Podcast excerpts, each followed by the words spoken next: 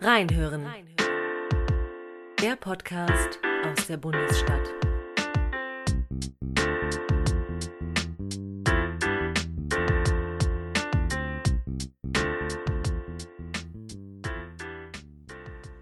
Verehrte Damen und Herren, liebe Hörerinnen und Hörer, die Bonner Akademie und die Bross Stiftung freuen sich schon darauf, Sie wieder persönlich treffen zu können. Bis dahin gibt es drängende, interessante Themen und wahrlich kompetente und kluge Gäste. Die sagen was, weil sie wahrhaftig was zu sagen haben.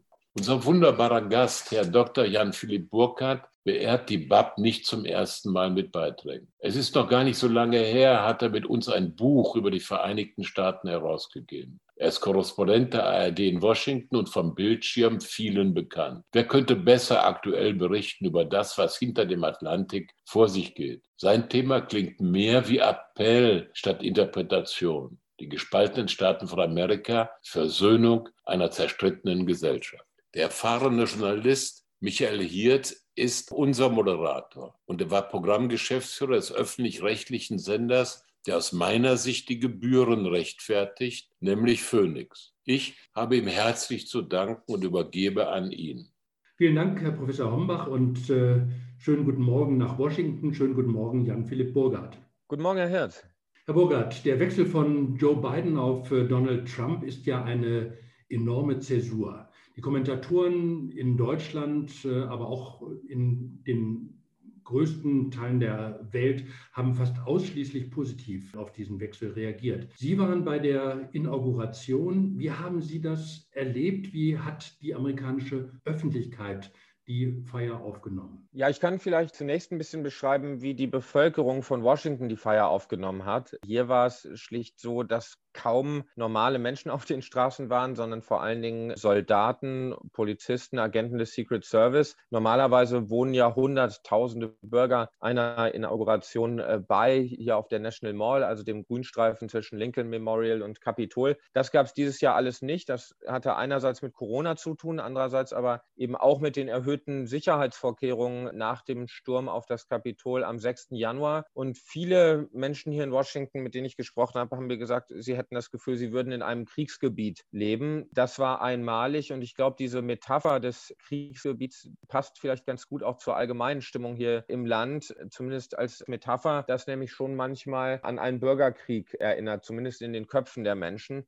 Äh, ich erlebe das Land als zutiefst gespalten. Mehrere gesellschaftliche Blöcke stehen sich verfeindet, fast unversöhnlich aus meiner Sicht gegenüber. Und so klang der Appell von Joe Biden doch endlich zusammenzurücken und sich ja zu versammeln hinter den amerikanischen Ideen, sich zu versöhnen, klang für mich fast ein bisschen flehentlich und fast ein wenig naiv. Er muss das natürlich sagen, aber nach den Jahren jetzt hier in diesem Land, muss ich sagen, bin ich recht pessimistisch, dass diese vielbeschworene Versöhnung des Landes tatsächlich gelingen kann. Dieser äh, Pessimismus speist sich auch aus dem, was Sie wahrgenommen haben an Reaktionen in der amerikanischen Öffentlichkeit auf eben diese Feier und auf die Rede von Joe Biden? Ja, mehr, dieser Eindruck speist sich mehr aus meinen äh, Erfahrungen, die ich auch im Vorfeld und in den vergangenen Wochen und Monaten gewonnen habe. Da habe ich einfach sehr viele Amerikaner getroffen, nicht hier in Washington, aber in anderen US-Bundesstaaten, Missouri zum Beispiel, in Tennessee, und von Menschen, die mir gesagt haben, sie würden Joe Biden niemals als ihren Präsidenten akzeptieren und respektieren. Sie würden immer Trump die Treue erhalten. Dieses Not my President ist ja so ein geflügeltes Wort, was es übrigens auch umgekehrt gab nach der Wahl äh, Donald Trumps. Da haben viele Demokraten gesagt, he's not my President und er wird es auch nie sein. Und das ist eben schon besorgniserregend, dass man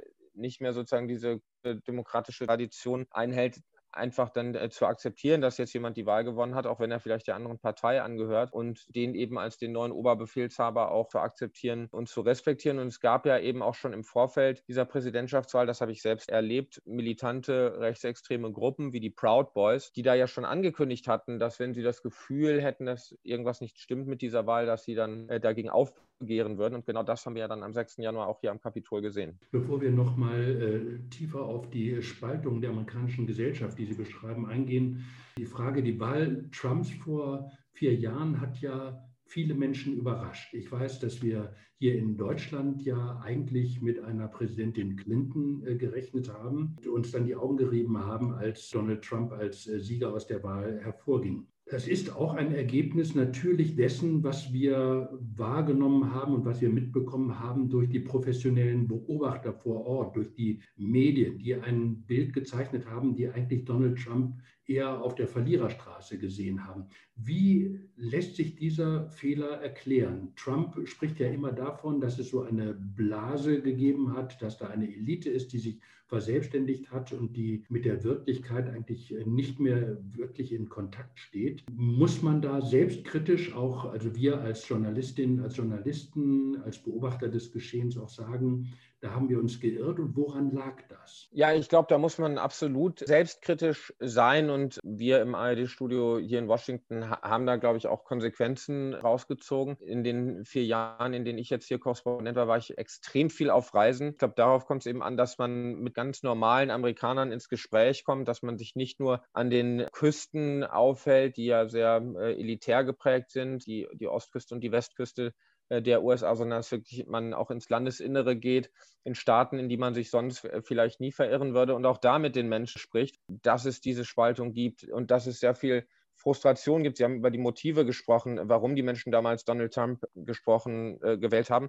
Es gibt ein extrem großes Misstrauen einfach gegenüber dem Establishment. Und damit meinen die Menschen nicht nur die Politik, sondern eben auch die Medien, meinen auch die Wirtschaft. Es gibt große Zukunftsängste, die sich jetzt nochmal verschärfen im Zuge der Corona-Krise. Man blickt mit Sorge auf die Globalisierung. Der, der, Wunsch ist da eigentlich im Grunde in die guten alten 60er, 70er Jahre äh, zurückzukehren. Das hat auch mit politischer Correctness zu tun. Viele Menschen hier haben das Gefühl, und ich glaube, das gibt es auch in Deutschland, dass sie nicht mehr sagen dürfen, was sie denken. Und diese Gesamtgemengelage hat zu der Wahl Donald Trumps beigetragen. Und das war aus meiner Sicht auch kein Unfall der Geschichte, sondern eine logische Konsequenz. Also Trump war vielmehr der Ausdruck einer längerfristigen Entwicklung als die Ursache. Und wir dürfen ja auch nicht vergessen, auch dieses Mal haben 74 Millionen Menschen Donald Trump gewählt. Es ist ja nicht, dass er plötzlich vom, vom Erdboden verschluckt war und, und die Menschen ihn nicht mehr mochten und seine sich nicht mehr mit seinen politischen Zielen identifiziert haben. Wenn man sich die absolute Stimmenzahl anschaut, dann sieht man ja, dass das immer noch eigentlich ein relativ knappes Ergebnis war und kein totaler Erdrutsch. Und ich glaube, dieses politische äh, Kapital, das wird Donald Trump auch weiterhin nutzen und er bereitet ja sein Comeback auf die politische Bühne vor. Sie haben äh, davon gesprochen, dass die Gesellschaft äh, tief gespalten ist, die Politik auch. Was ist mit der Medienlandschaft in den USA? Wir haben hier mitbekommen, dass es da offensichtlich auch irgendwie sehr viel stärkere Ränder, sehr viel stärkere Flügel gibt als hier. Ist das tatsächlich so? Und wie ist das im Vergleich zum Beispiel zur deutschen äh, Medienlandschaft? Sind wir da sehr weit von entfernt oder nur ein Stück? Zunächst mal, um das zu erklären, es gibt hier keinen so großen und ausgeprägten öffentlich-rechtlichen Rundfunk wie in Deutschland. Die meisten Anbieter sind kommerziell. Es gibt nur kleinere öffentlich-rechtliche Programme, die aber eher so in der Nische sich bewegen. Also beim Radio ist es NPR. Und das führt eben dazu, dass hier alles nach der Logik der Unterhaltungsindustrie im Grunde funktioniert. Und die politische Berichterstattung ist eben sehr sehr stark auf Kommentar ausgerichtet, weil Kommentar bringt Quote und, und Streit bringt Quote und Hetzen bringt Quote. Und da ist es eben schlicht so, dass jeder so seine eigene Heimat äh, sucht, der vor dem Fernseher sitzt. Also die konservativen Zuschauerinnen und Zuschauer, die wählen eben Fox News, die, die Liberalen, die wählen eher CNN zum Beispiel oder MSNBC. Das bedeutet aber auch, dass jeder nur noch in seine Echokammer geht sozusagen und das einschaltet, was er hören möchte. Jeder möchte sich in seiner eigenen Meinung äh, bestätigt sehen. Das führt aber nicht gerade dazu, dass man sich den Argumenten der Gegenseite öffnet oder die Argumente überhaupt kennenlernt. Und das trägt, glaube ich, zur starken Polarisierung dieses Landes bei. Das nehme ich in Deutschland noch positiver war. Ich glaube, dass der öffentlich-rechtliche Rundfunk doch bei aller legitimen Kritik, die es ja auch an, an unserer Berichterstattung gibt, immer noch eher eine Position in der Mitte einnimmt und unaufgeregter, sachlicher berichtet und deswegen eben auch noch ein Bindeglied für die Gesellschaft sein kann. Aber natürlich gibt es ja auch bei uns erhebliche Kritik. Ich meine, dieses Wort Lügenpresse, was hier Fake News heißt, ist ja auch zu, zu einem sehr bekannten Wort leider geworden in Deutschland. Ich glaube, auch da müssen wir eben sehr ernst nehmen, warum die Menschen uns vielleicht nicht mehr in dem Maße äh, vertrauen, wie das mal der Fall war. Und darf das nicht alles nur verteufeln, sondern sollte auch diese Kritik und diesen Vertrauensverlust, den es ja in Teilen der Gesellschaft zweifelsohne gibt, sollten wir sehr ernst nehmen und gucken, welche Konsequenzen man daraus zieht. Das Kabinett von Joe Biden ist ja im Vergleich zu früheren Regierungen in den USA sehr, sehr bunt, sehr divers, sehr weiblich auch, wie gesagt, gerade im Vergleich äh, zur Vergangenheit. Ist das vielleicht auch eine Maßnahme zur Befriedung, weil natürlich dann auch eine stärkere Legitimation dadurch irgendwie entsteht, dass sich mehr gesellschaftliche Gruppen auch repräsentiert fühlen in einer Regierung? Ja, ich glaube, das ist definitiv äh, der Versuch, eben breitere Teile der Gesellschaft abzubilden. In Trumps Kabinett saßen ja überwiegend ältere weiße Herren, von denen, glaube ich, der Großteil auch Millionär oder gar Milliardär war. Diese äh, Auswahl des Kabinetts von Joe Biden ist natürlich ein Versuch, die Bandbreite der Gesellschaft abzubilden. Das kommt natürlich vor allen Dingen bei progressiven äh, Kräften gut an. Wenn man sich so seine ersten Entscheidungen äh, anschaut, die er als Präsident getroffen hat in seinen äh, ersten beiden Tagen als Präsident, dann fällt schon auf aus meiner Sicht, dass er eben vor allen Dingen ja auch da den progressiven Kräften gefallen will. Und ich glaube, er stößt großen Teilen der Trump-Wählerschaft vor den Kopf. Das war absehbar. Er hat das, hat ja bestimmte Wahlversprechen gemacht. Aber wenn man sich anschaut, dass er mit nur wenigen Unterschriften im Grunde einen großen Teil des politischen zerstört hat, wird das wahrscheinlich bei der Trump-Wählerbasis, die ja wie gesagt immer noch 74 Millionen Wähler sind, nicht gut ankommen. Also nehmen wir den Stopp des Mauerbaus an der Grenze zu Mexiko, den Wiedereintritt ins Pariser Klimaabkommen, die Rückkehr in die Weltgesundheitsorganisation. Das sind drei Punkte, wo die Republikaner im Kongress schon schäumen und Präsident Biden vorwerfen, er kümmere sich mehr um die äh, internationale Bühne sozusagen äh, als um die Amerikaner zu Hause. Der republikanische Senator Ted Cruz, ein Hardliner, hat das auf die einfache Formel gebracht, Biden liege Paris mehr am Herzen als Pittsburgh. Und das ist eben deshalb bemerkenswert, weil Biden ja so zur Versöhnung aufgerufen hat und zur Zusammenarbeit in den politischen Lagern. Und mit seinen ersten Entscheidungen stößt er natürlich schon der Trump-Basis erheblich vor den Kopf. In der Rhetorik, äh, er hat da schon einige Spitzen fallen lassen, auch beim, beim Thema Corona heißt es jetzt äh, aus dem beiden Team, dass Trump keinen vernünftigen Impfplan, keine Impfstrategie hinterlassen habe. Also aus meiner Sicht, bei aller Begeisterung, die es in Deutschland jetzt für Joe Biden gibt, muss man natürlich auch kritisch hinschauen und sehen, dass diese Versöhnungsthematik natürlich nicht gerade bedient wird, wenn man jetzt bei jeder Gelegenheit den Vorgänger kritisiert. Wird das öffentlich auch so kommentiert schon und so wahrgenommen? Er konterkariert, also Joe Biden konterkariert ja in gewisser Weise eben dieses Versöhnungsangebot, das er gemacht hat, durch diese ja doch sehr scharfkantigen Entscheidungen, die er getroffen hat bei der Liberalisierung der Flüchtlingsfrage, beim Stopp des Mauerbaus und so weiter. Wie wird das aufgenommen und was bedeutet das? Ja, ich glaube, aufgenommen wird das so, wie ich es vorhin beschrieben habe, wie es typisch ist sozusagen für die amerikanische Medienlandschaft. Die konservativen äh, Networks, also Fernsehsender, die kritisieren das natürlich, während CNN zum Beispiel eine aus meiner Sicht sehr wohlwollende Berichterstattung hat. Das gipfelte sogar darin, dass neulich ein Kommentator dort sagte, ja, übrigens, äh, nur dass Sie das wissen, auch wir werden jetzt bemühen, auch mal, auch mal kritisch zu sein. Also da musste man sich sozusagen live im Fernsehen selbst daran erinnern, dass man die Begeisterung für den neuen Präsidenten jetzt nicht zu sehr ausleben, sondern auch trotzdem einen kritischen Blick bewahren und auch mal kritische Fragen stellen muss. Das fand ich schon bemerkenswert. Spannend wird eben die Frage, wie die Republikaner im Kongress mit Joe Biden und seinen Projekten umgehen werden, denn er ist ja trotz dieser hauchdünnen Mehrheit im Senat und einer halbwegs komfortablen Mehrheit im Repräsentantenhaus der Demokraten bei Großprojekten auf die Zusammenarbeit mit den Republikanern angewiesen also für so ein großes Corona-Hilfspaket zum Beispiel, das ja die gigantische Summe von 1900 Milliarden Dollar, also 1,9 Billionen Dollar umfasst, wird er zehn Stimmen der Republikaner brauchen. Und da ist viel diplomatisches äh, Fingerspitzengefühl gefragt. Und ich bin gespannt, wie er das machen wird. Er hat ja viel Erfahrung, saß 36 Jahre selbst im Senat, politisch gut vernetzt, ist erfahren und mit allen Wassern gewaschen. Aber ich glaube, trotzdem muss er eben aufpassen, dass er nicht zu sehr sozusagen gegen, die, gegen das Vermächtnis von Donald Trump bei jeder Gelegenheit kachelt, denn das, das könnte wie ein Bumerang zurückkommen, wenn er die Republikaner braucht. Ja, äh, Stichwort Republikaner. Was passiert denn mit der Partei? Das, was Sie gerade beschreiben, äh, was diese beiden Entscheidungen der ersten Tage auslösen könnte, spricht ja eher dafür, dass sich da die Reihen wieder schließen und äh, die Partei sich hinter, hinter Trump eben wieder schart. Das Interesse der Demokraten müsste doch eher sein, eben Trump zu isolieren, auch innerhalb der Republikanischen Partei. Also was passiert da? Ist das Comeback von Trump damit eben wahrscheinlicher geworden?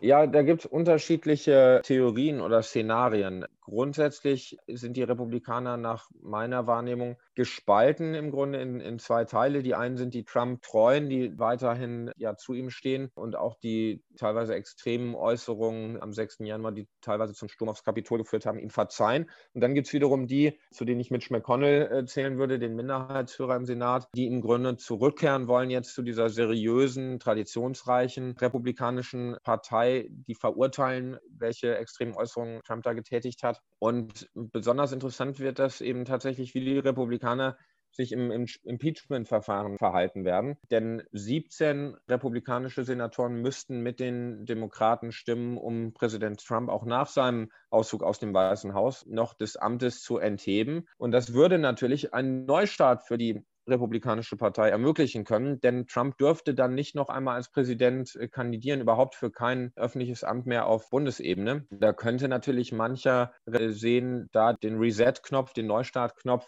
äh, zu drücken. Ich halte es dennoch eher als unwahrscheinlich, weil Trump eben noch so große äh, Sympathien genießt, einfach in der Gesamtbevölkerung. Und die Senatoren dürften natürlich auch Angst haben, ihre eigenen Wahlkreise zu verlieren, wenn sie wie ein Königsmörder für ein Impeachment stimmen. Das heißt, Sie schließen eine erneute, ein erneutes Antreten von Trump bei der Präsidentschaftswahl nicht aus. Und die jungen Heißsporne wie also zum Beispiel Ted Cruz äh, und andere äh, müssten ja dann ihre eigenen Ambitionen zurückstellen. Ja, also Trump hat das ja sogar durch die Blume sozusagen angekündigt, als er da in die Air Force One äh, gestiegen ist, um, Washington zu verlassen, hat er ja gesagt, ich, ich werde zurückkommen in irgendeiner Form. Er spricht immer wieder von einer Bewegung, die er gegründet habe. Es heißt, er denke darüber nach, sogar äh, eine eigene Partei zu gründen. Kursiert ein Name, die Patriotenpartei. Und ich glaube, auch wenn man ihm seines mächtigen Werkzeugs, nämlich Twitter, beraubt hat, wird er auch wieder Wege finden, sich Gehör zu verschaffen. Offenbar gibt es Überlegungen, ein eigenes soziales Netzwerk zu gründen oder einen eigenen Fernsehsender. Und ich glaube, er würde da auch wieder ein Massenpublikum äh, erreichen. Also wer denkt, dass Trump jetzt plötzlich wie ein Geist, der in der Flasche verschwunden ist, äh, der sieht sich, glaube ich, getäuscht. Natürlich ist er jetzt erstmal mit Krisenmanagement beschäftigt. Er muss sich auf das Amtsenthebungsverfahren vorbereiten, sucht da gerade Anwälte. Es laufen einige Ermittlungen gegen ihn in New York, insbesondere wegen Finanz- und äh, Steuervergehen. Rudy äh, Giuliani. genau, Rudy Giuliani, der ist gefangen. Äh, da heißt es, der könnte selber eben als Zeuge ähm, befragt werden müssen. Den sieht man übrigens äh, oft. Der wohnt in einem Hotel, dem Willard Hotel, direkt äh, in der Nähe des Weißen Hauses und wurde dann mehrfach am Tag hinzitiert. Also die Anwälte haben gut zu tun, werden viel verdienen. Rudy Giuliani soll einen Tagessatz von 20.000 Dollar aufgerufen haben. Also da sieht man, äh, welche ähm, Dimensionen äh, das hat. Der ist jetzt raus, aber Trump sucht ein neues Team. Krisenmanagement ist gefragt und zugleich, glaube ich, wird er eben auch in Kürze wieder die öffentliche Bühne betreten, denn er hat ja narzisstische Züge. Und ich glaube, nur Mutterseelen allein äh, Golf spielen in, in Florida, das ist nicht, womit ein Donald Trump seine, seine Tage verbringen kann, ohne verrückt zu werden. In der, Vergangenheit, äh, in der Vergangenheit war es ja oft so, dass Amerika immer so ein paar Jahre uns voraus war. Wenn Sie jetzt mal in die Zukunft gucken, was können wir denn eigentlich aus dieser Trump-Ära für die deutsche Gesellschaft lernen? Also was, welche Schlüsse können wir ziehen und welche Fehler können wir vermeiden, um eben dieser Spaltung, die Sie beschrieben haben und die Sie ja auch auf lange Sicht nicht geheilt sehen, um die zu vermeiden?